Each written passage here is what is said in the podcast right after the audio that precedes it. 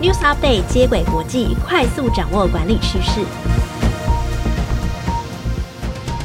听众朋友，大家好，我是经理人月刊采访编辑简玉璇，我是经理人月刊实习编辑陈田静，欢迎收听经理人 Podcast 的接轨国际。在这个单元中，编辑团队会精选国际财经管理资讯，提供导读和解析，帮助读者掌握管理资讯。今天分享的主题有。华为推出高阶智慧型手机，是否代表中国突破美国的晶片制裁？为什么员工喜欢装忙而不是高效率办公？哪些职场文化更容易有装忙的现象？在开始今天的新闻以前，跟大家分享一则好康的讯息，很快很快哦！你也有这些烦恼吗？买了书却读不完，害怕开口说英文，部署叫不动又不肯改。觉得对外谈判好难，这些解法都在新书快读学习记。除了为你影音说书，全年无限看，再加码四堂职场必学的线上课任你选。九月十八号以前限时组合价七五折，最高现省两千两百元。更多优惠讯息，记得点开资讯栏中。哎，大家真的要快快点开哦，因为优惠的时间有限哦。好的，我让我们回到今天的新闻。第一则的内容算是一堂解谜大赛，我觉得啦，因为华为呢在八月二十九号无预警的推出新款智慧型手机，叫做 Mate 60 Pro，就采用七纳米制成的生产晶片。为什么说是解谜呢？因为从二零一九年开始，美国就切断华为生产最先进的手机必须要使用的晶片制造工具的使用权。二零二零年呢，美国在对中国的晶片公司叫做中芯国际下达禁令，禁止他们向艾斯摩尔进口紫外光微影机，意思就是中国的厂商要生产七纳米五 G 的晶片的机器，全部都被美国禁止了。那到底为什么华为现在还可以生产出这只手机哦？这应该是全世界人都想要解的一个谜。难道说华为它有其他的管道去拿到这个被禁止的工具吗？还是说有公司瞒着美国去偷偷进口工具给华为呢？嗯，因为其实不少媒体其实看到华为推 Mate 60 Pro 的时候都吓了一跳，想说：啊，你的工具不是都被锁住了吗？你怎么可以做得出来？所以呢，大家都很想去拆解这支手机哦。像加拿大半导体分析公司叫做 Take Insights，拆解这个 Mate 60 Pro 之后，就发现这支手机完全都是由中国供应链所生产的。其实不止这家加拿大媒体，其实日本啊、美国都有拆，他们都证明了一件事，就是这支手机确实是中国供应链生产的，就是 Made in China，原汁原味啦。它是采用中芯国际七纳米制程生产的麒麟九千晶片，虽然中芯新国际因为美国的限制，没有办法用最高阶的机器，叫做紫外光 EUV 微影机来做七纳米的晶片，但它呢用旧的机型叫做深紫外光 DUV 微影机来处理。换句话说，它用的设备应该是合格的。这边也先跟大家科普一下，到底什么是 EUV DUV 微影机，它是用来做什么的？大家要知道，晶片在制作的过程中呢，它会透过微影机曝光，把电路图印在晶片上面，之后才会刻成电路。所以只要曝光出错，就会导致电路跑错，整批晶片都会报销。所以呢，一个曝光技术就会决定一批晶片的良率。田径其实讲到一个重点，《纽约时报》就引述美国智库欧布莱特石桥集团中国和技术政策副合伙人特里奥罗的说法。就表示呢，华为的手机晶片因为是用旧的机器来制造的，但它采取的制成方式呢，其实是相对耗时的，因为它比较旧，所以你在制成上面就要花更多的功夫，所以它的良率可能会比较低，它就会限制华为的生产规模。就这个结果来看，美国对中国的晶片管制政策其实不代表是失败的，它确实有管制到，它确实也限制到华为，它没有办法大规模的生产高阶晶片。但是，它也激励了中国的企业说：“我要展开合作，就用创新的方法来突破困境。”像华为推出新的机型的意义，其实在于说，中国在没有美国的技术支援之下，也能够开创新局，发展自己的技术。如果我们先撇开政治上的考量，华为它确实有必要突围。我们先从财报上面来看，二零二零年华为的消费型电子的营收达到六百七十亿美元，创下历史新高。二零一九年呢，美国的晶片禁令就重创华为，导致他们的营收在二零二一年暴跌了五十 percent。不过呢，CNBC 报道，华为并没有就此放弃哦，他们还是想要挑战苹果的地位，也希望能在高阶手机市场上更具有竞争力。那所以华为要突围的话，就要做两件事：第一就是做出高阶镜片；第二要开发出自己的操作系统。那这个背景呢，是华为在二零一九年啊，美国切断了 Google 的安卓手机作业系统，那华为它就自己开创出 Harmony OS。那在今年八月呢，已经发布出第四版了，也表示说华为的作业系统已经上了轨道。嗯，华为的消费者业务执行长余承东八月就表示，华为的旗舰智慧型手机呢，正在卷土重来。至今来看呢，华为真的有稍微从重创中慢慢的复苏哦。根据 CNBC 的报道，二零二三年第二季，华为在中国手机的市占率是十三 percent，高于去年同期的七点三 percent。同时，手机的出货量也成长了七十六 percent。除此之外呢，六百美元以上的高阶手机市占，在中国的第一名是苹果，第二名就是华为。那今年第二季，华为的市占率就升到十八点四 percent。不过呢，华为的智慧型手机市场可能仅限于中国。市调公司 IDC 就指出啊，第二季华为在中国手机的出货量接近到九成，因为华为无法生产五 G 晶片，而且呢，国际上使用者并不习惯使用华为的手机应用程式。根据华为的说法，Mate 60 Pro 确实是他们最强大的机型，但是呢，华为并没有明确的说它是五 G 的手机，只是呢，媒体的评测就发现说它下载的速度其实是超越顶级的五 G 手机的。而华为的突破肯定会再度挑起呢中美关系的敏感神经，大家都知道，跟大家分享一下，就是华为呢贩售旗舰机种的同时间，美国的商务部部长呢雷蒙多刚好出访中国，那美国商务部呢就是下禁令。啊！不准美国半导体厂呢，呃，不止美国半导体厂啊，就是全世界半导体厂呢，不准出售设备给中国的人。雷蒙多呢曾经表示啊，如果华为放弃五 G 晶片的研发，商务部就会停止对华为的制裁。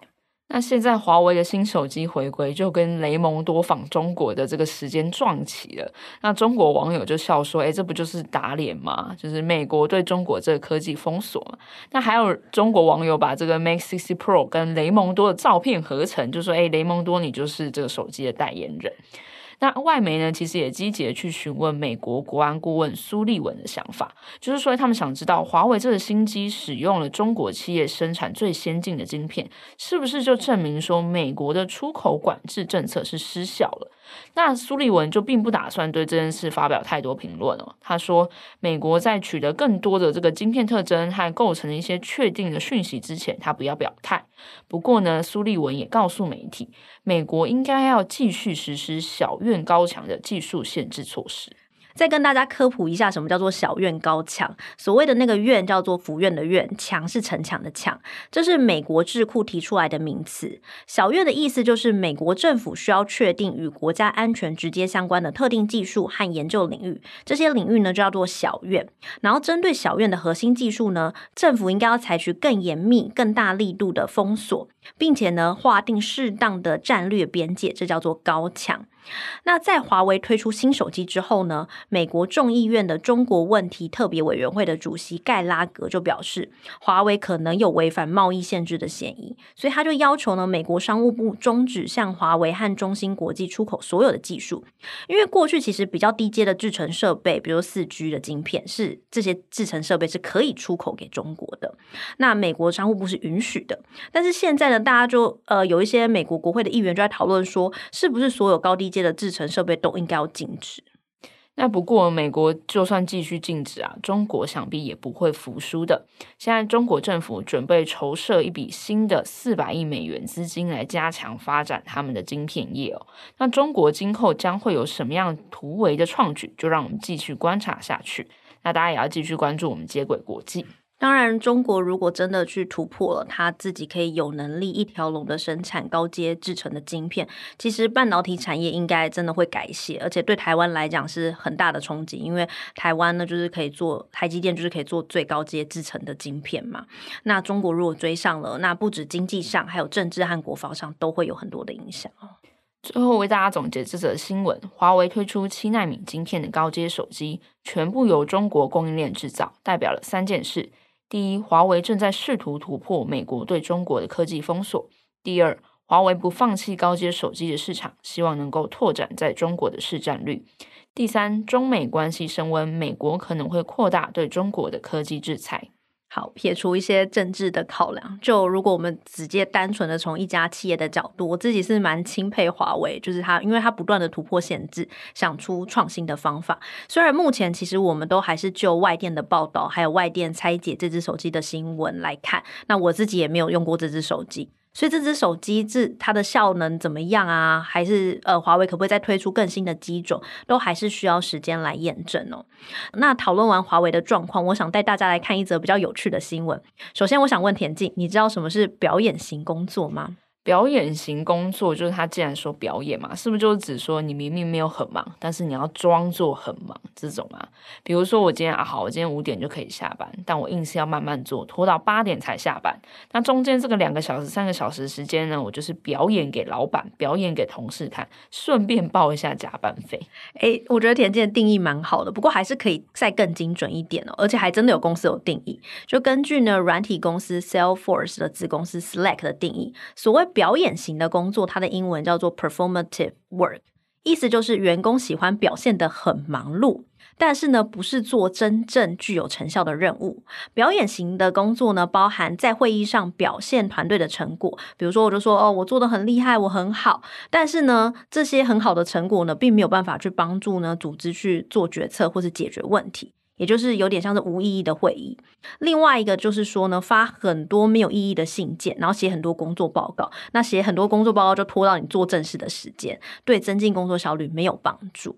Slack 也针对了表演型工作做一份研究，他们向一万八千名主管员工发起调查，结果发现呢，印度、日本、新加坡的员工在表演型任务上花费的时间是高于全球平均的。那全球平均呢，是有三十二 percent 员工会把工时花在表演型工作上面，那其中呢，印度是四十三 percent。日本是三十七 percent，新加坡是三十六 percent。这份报告中呢，没有调查台湾，但是前三名的呢都是亚洲的国家，而且这三个国家花费在生产型或是实际工作上花费的时间比例也是最低的。如果要说亚洲国家有例外，那应该就是韩国。韩国表演型工作呢，只占工时的二十八 percent，还比全球平均还要低。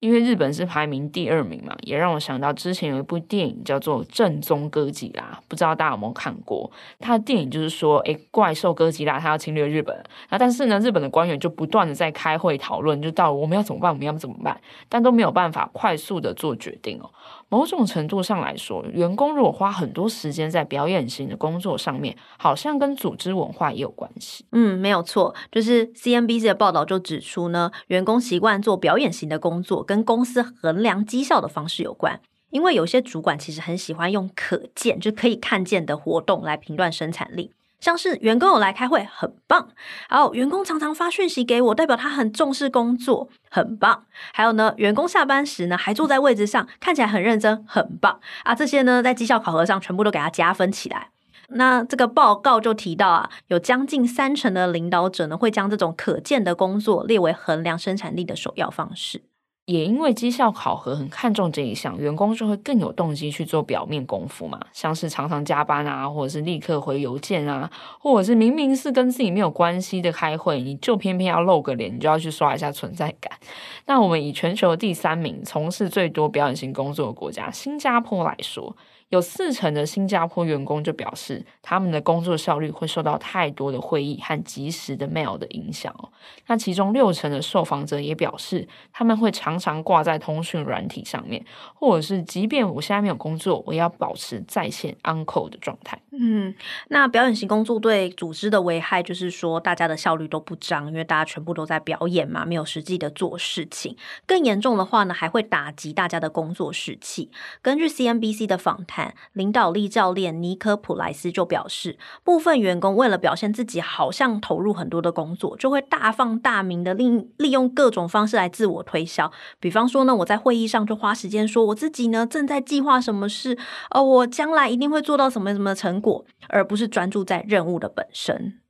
报道也有说，这一类型的工作者，他最显著的特质就是你看不到他们到底完成多少工作，但是呢，他们都在大量的讨论他们现在正在做的事情哦。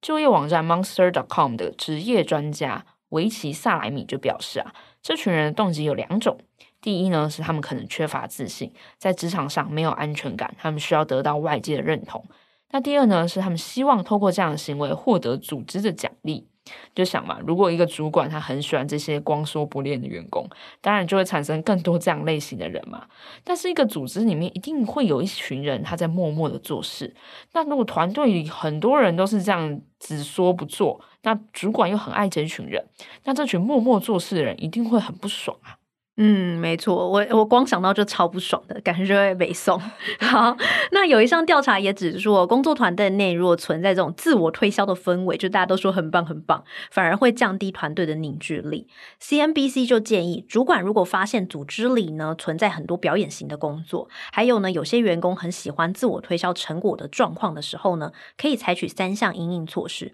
第一个呢，应该要回头检视自己打绩效的方式哦，就是呢你是否是活动指标大于成果指标。举例来说，你会不会因为员工常加班就给他绩效加分，或是绩效考核时你就问他说：“诶，你这个开会都在干嘛？你有没有很认真的准备会议啊？诶，怎么常常没有看到你来会议啊？”那这某程度就是暗示的员工花更多时间在开会，然后还有报告上面，而不是有效率的完成其他工作。又或者是呢，你会不会给予呢进办公室你可以看到上班的员工，比起远距上班的员工更高分？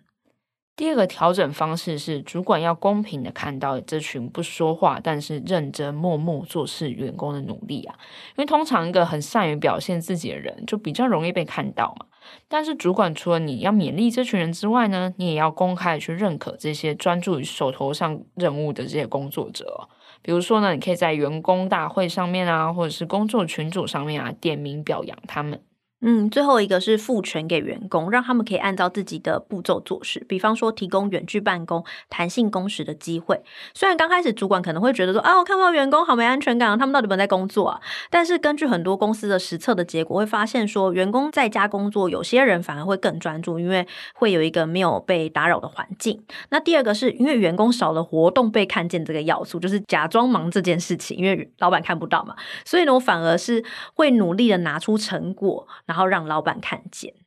那 Slack 的调查也指出，超过一半的受访者表示，如果公司要提高他们的生产力，就是给予弹性上班的时间。其实就生理上面好像也是，就是因为九月号《今年月刊》就做了大脑的高效工作书，顺便业配一下。那我其实，在看很多大脑的书中就写说，其实有些人是喜欢早上工作，就他早上工作比较专注；那有些人是晚上比较有效率。可是如果我们的工时都限制就是朝九晚五，那对于晚上工作的人来讲，其实会比较不利的。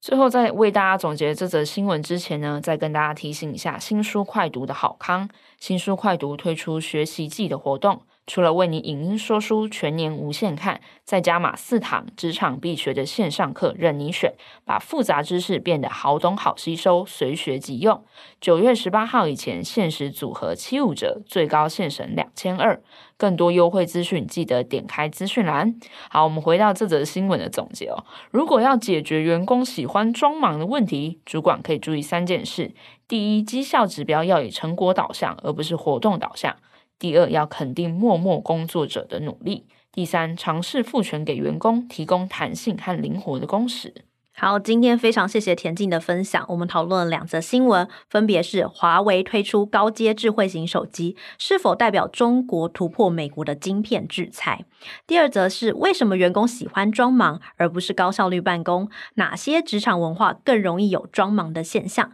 喜欢经理人 Podcast 的话，欢迎到 Apple Podcast 给我们五星好评。如果有职场困扰，希望我们解答，也可以填写资讯栏中的表单，我们将有机会邀请职场专家为你解答哦。以上内容。由简玉璇、陈田静制作，谢谢大家收听，经理人接轨国际，下回再见，拜拜。拜拜。